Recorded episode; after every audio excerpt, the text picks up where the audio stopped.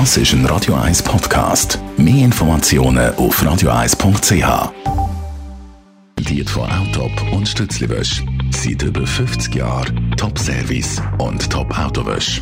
Achtmal in und um Zürich. Guten Morgen, Stefan. Schönen guten Morgen, Marc. Du hast das Personalbudget vom Bund mal ein bisschen genauer unter die Lupe genommen.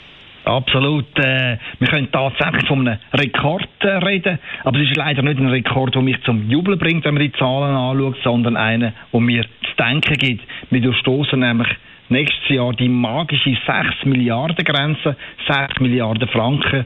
So hoch sind schon bald Personalkosten von unseren Bundesangestellten in Bern. Noch nie in der Geschichte der Eidgenossenschaft sind die Personalkosten so hoch gewesen wie schon bald. Für den zweifelhaften Rekord gibt es zwei Gründe. Erstens, es werden dem Beamtenheer laufend neue Lohnerhöhungen oder finanzielle Sonderleistungen ausgezahlt. Und zweitens stellt der Staat immer noch mehr Personen an. An jedem einzelnen Arbeitstag kommt ein neuer Mitarbeiter oder eine neue Mitarbeiterin in einem Departement dazu.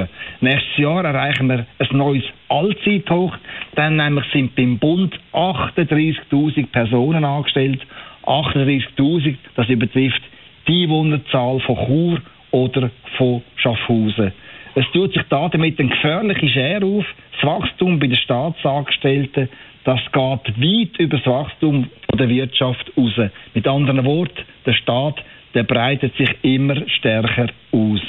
Der Beamtenirrsinn hat Folgen für uns Steuerzahler, denn jeder neue Bundesangestellte kostet 160.000 Franken. Da ist der Lohn drin, die Pensionskasse, das Halbtagsabo, die Weiterbildung oder die Kindbetreuung.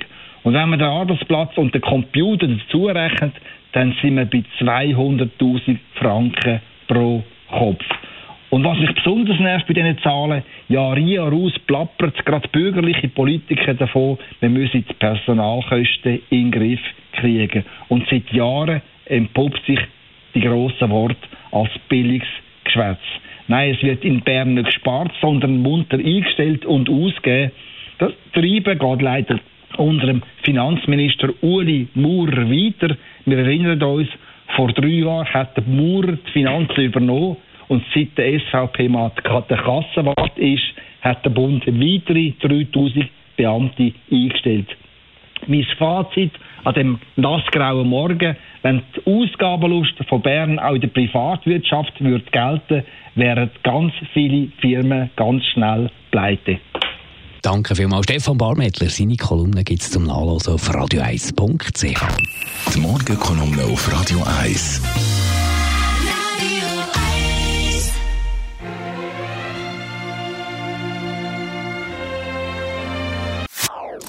Das ist ein Radio 1 Podcast. Mehr Informationen auf radio1.ch.